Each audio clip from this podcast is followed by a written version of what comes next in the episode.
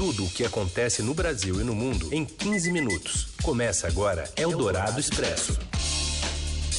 Olá, seja muito bem-vindo. Está começando aqui mais uma edição do Eldorado Expresso, o seu noticiário que mata a fome na hora do almoço, sempre em 15 minutinhos, com tudo que importa. Ao vivo aqui pela Rádio Eldorado, em instantes assim que a gente sair do ar, também em formato de podcast. Na parceria da Eldorado com o Estadão. Eu sou Raíssen Abac e comigo está a Carolina Ercolim. E esses são os destaques desta sexta-feira.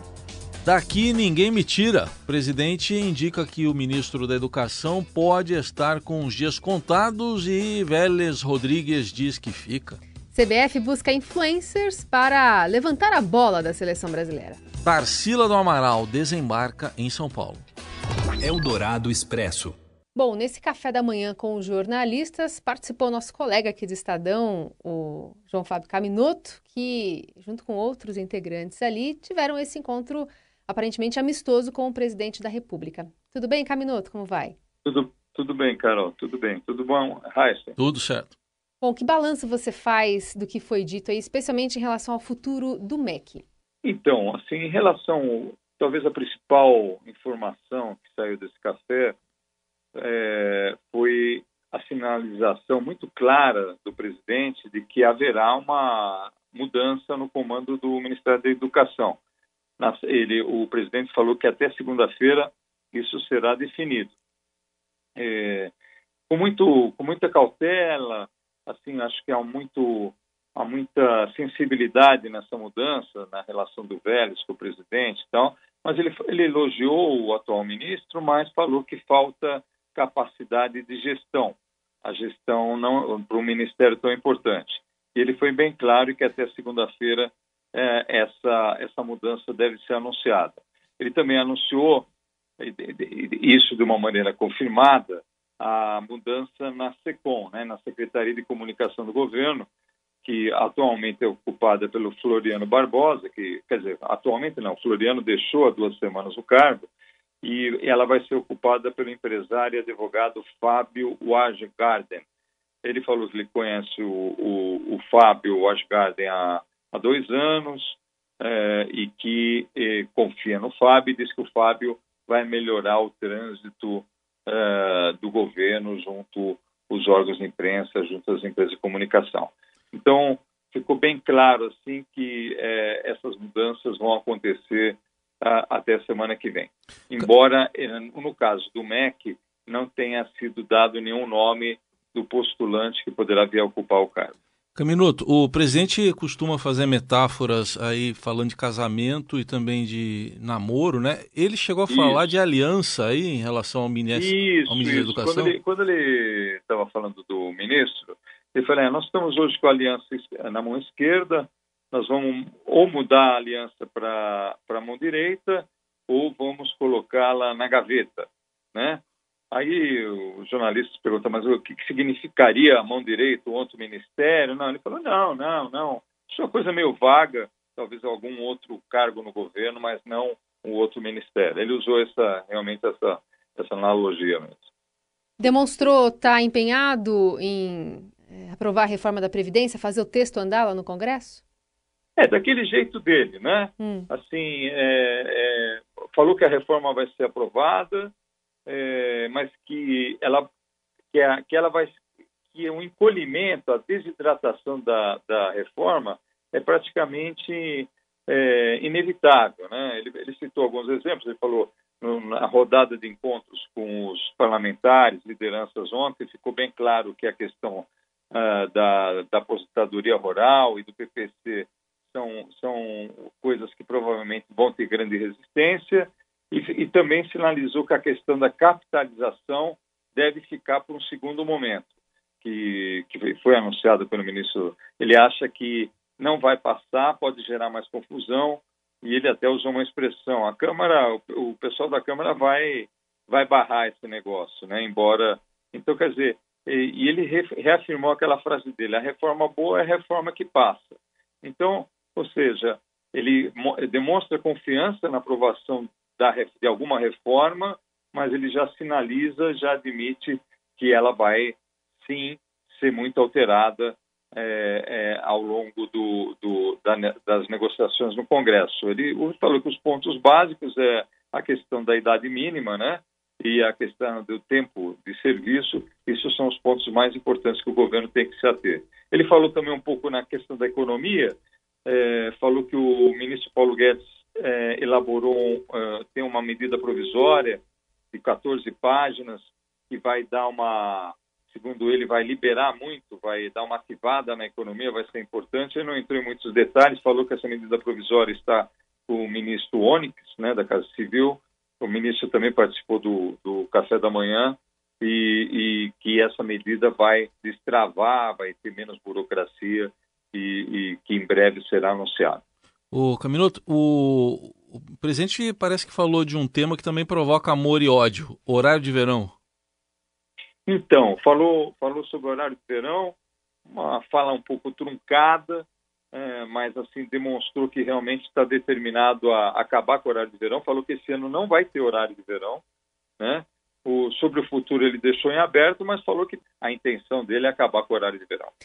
É, de uma maneira geral, que avaliação você faz desse encontro, né? Acho que é o terceiro, né? Que ele, o terceiro é, ou quarto que faz olha, com é, representantes foi, da mídia. Foi um, desses encontros que ele vem mantendo, uh, diria que esse, em termos de participação, foi o mais representativo. Estavam os diretores de todos os principais jornais brasileiros, eh, também diretores de jornais regionais de vários estados. Havia também alguns repórteres. A, a Luciana Jimenez também estava no, no, no, no, café da manhã. Eu não entendi direito por quê, mas estava. É, e, e, foi um clima amistoso. É, é, houve algumas críticas à imprensa, mas críticas no sentido assim muito normais. Ah, vocês, é, vocês dão destaque a isso. Acho que isso não vale mais. Mas não houve nenhuma nenhum momento de tensão, de agressividade por parte do presidente ou dos ministros em relação a isso. O ministro Heleno, no final, só que foi muito enfático a falar que não existe uma ala militar no governo, que todos são ministros, que isso é uma invenção é, para se criar um dissenso dentro do governo e que não existe ala militar. E o presidente ressaltou muito também que não, não existe é, troca de cargos, né, é, negociação de cargos para obter apoio no Congresso. Ele deixou isso, falou isso várias vezes ao longo do, café. Ontem ele teve reunido com várias lideranças. Ele falou: é, os meus ministros foram escolhidos por, por critérios técnicos. E é, ele falou que a única pessoa que ele indicou no segundo escalão do governo foi o secretário da Pesca, cujo nome agora não me, não me vem, mas que são todas indicações. Mas, no geral, foi, foi positivo, sim, foi, foi tranquilo. Ele não se furtou a dar respostas daquele jeito informal dele, mas foi, foi tranquilo. Esse é o diretor tá de jornalismo do Grupo Estado, o João Caminoto, conversando conosco sobre esse café da manhã. Obrigada, Caminoto. Obrigado, Carol. Obrigado, Raio. Obrigado, tchau. tchau.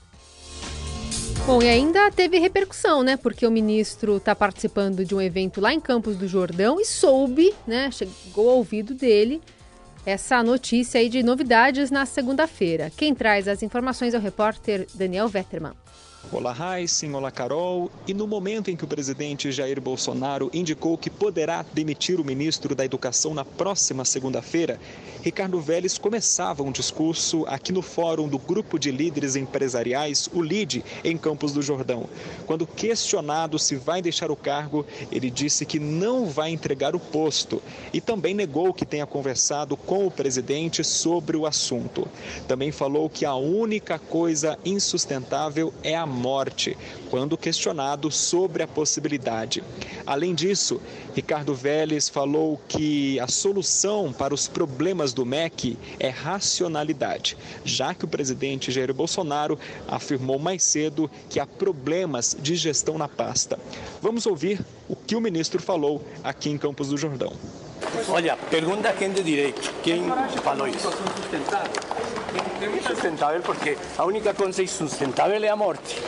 O senhor está disposto a continuar no Ministério, ministro? Estou no Ministério e vou participar do fórum. É o trabalho do Daniel Vetterman, direto de Campos Jordão, mas a gente continua lá, agora ao vivo com Pedro Venceslau, trazendo mais detalhes desse evento que reúne políticos e empresários aí em Campos. Deu mais polêmica aí, Pedro? Olá, tudo bom? É, agora, nesse momento que está dando uma entrevista coletiva aqui, é o senador Davi Alcolumbre e o presidente do Senado e o deputado Rodrigo Maia.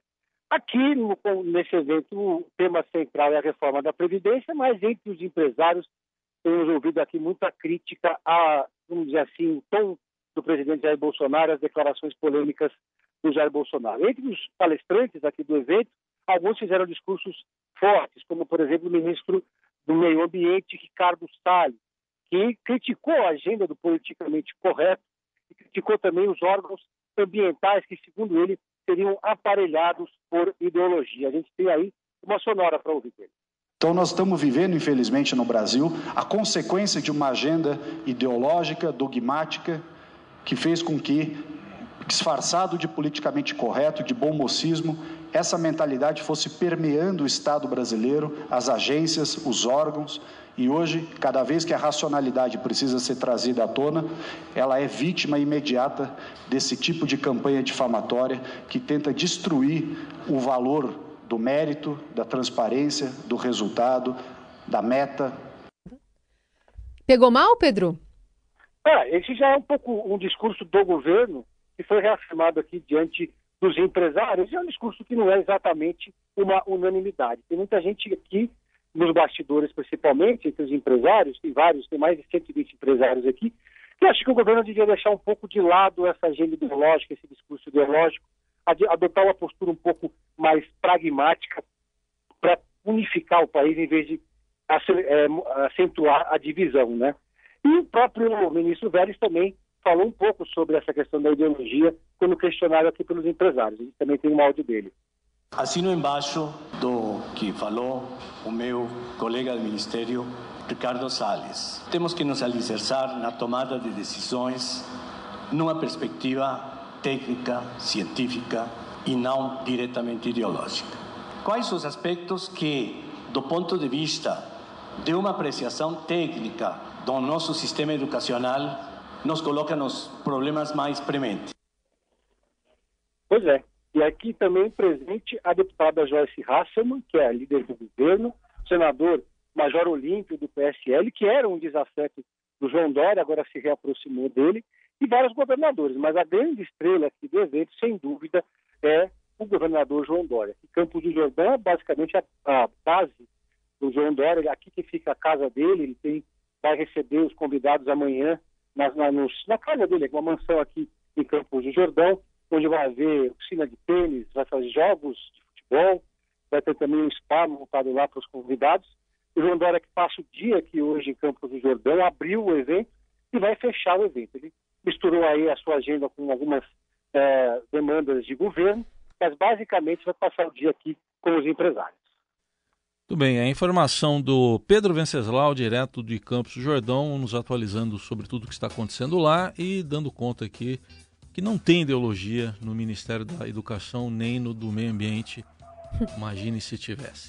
Eldorado Expresso.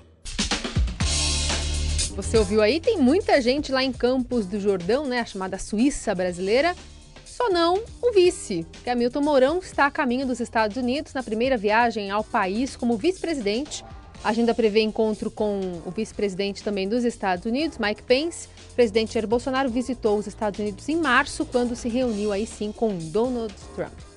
Amor perfeito existia entre nós dois, sem esperar que depois. E o amor entre Donald Trump e Bolsonaro, não entendi. Mas é Amado Batista, que nós estamos ouvindo de fundo, com seu grande sucesso. Por que, que estamos ouvindo Amado Batista? Ele está na agenda do presidente Bolsonaro. Logo mais à tarde será recebido lá no Palácio do Planalto. Agenda que tem também no fim da tarde Valton Alencar Rodrigues, ministro do Tribunal de Contas da União, mas esse não dá música. E tem detalhes também, né, da conversa entre Amado Batista e presidente? Não sabemos. A história da música é triste, né, dessa música. É, mas é um sucesso. Eldorado Expresso. Bom, a CBF vive um momento de mudanças, viu? Além da posse do novo presidente, o Rogério Caboclo, que acontece na próxima semana, a entidade tenta atingir outros públicos. O foco do momento é atrair crianças e adolescentes, e para isso, os departamentos de comunicação e marketing da CBF estão apostando em youtubers e influenciadores digitais para se comunicar com os jovens.